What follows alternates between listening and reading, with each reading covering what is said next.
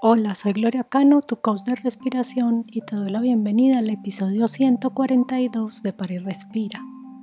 Esta semana te invito a practicar un ejercicio inspirado en la aceptación radical propuesta por la psicóloga Tara Brash. Este ejercicio es especialmente útil en momentos en que sentimos rabia, miedo, frustración o incomodidad, sea con nosotros mismos con alguna persona o situación. Comencemos. Puedes hacer este ejercicio en cualquier momento y lugar. Si quieres puedes cerrar tus ojos o también puedes bajar o suavizar tu mirada para que puedas poner toda tu atención en tu respiración y tus sensaciones corporales. Pon ambos pies en el piso y toma conciencia de la tierra que te sostiene y te acoge sin restricciones. Ahora conecta con esta situación, momento, persona que te gatilló rabia, miedo, frustración o incomodidad. Y ahora vamos a respirar. Haremos tres respiraciones largas y profundas, tomando y soltando el aire por la nariz. Al inhalar, nota cómo tu abdomen se expande y al exhalar, nota cómo tu abdomen se contrae. Siente tu cuerpo Fíjate si hay alguna parte que llama la atención y quédate allí enviándole tu respiración. Inhalo y el abdomen se expande. Exhalo y el abdomen se contrae. Inhalo y el abdomen se expande. Exhalo y el abdomen se contrae.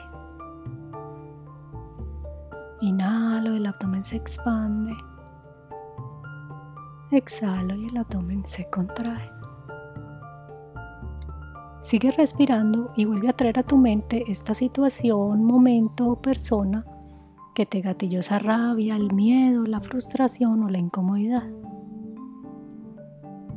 Respira y reconoce cómo se siente esa emoción, qué pasa en tu cuerpo, dónde distingues que habita esa emoción. Respira y repite para ti. Ah, ahora estoy sintiendo la emoción que sientes. Ah, ahora siento la emoción que sientes. Acepta esa emoción que estás sintiendo. Si quieres, puedes ir un paso más adelante y agradecerle por su presencia. Gracias rabia.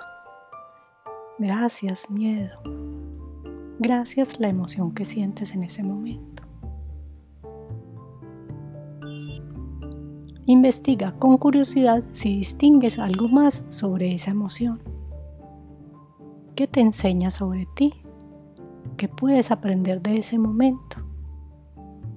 Por ejemplo, cuando aparece la rabia, habitualmente es porque queremos defender algo que es preciado para nosotros. Por último, envíate un mensaje de cariño.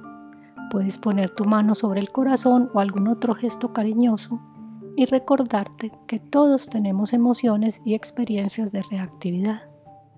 Trátate con cariño, pues todos estamos aprendiendo todo el tiempo.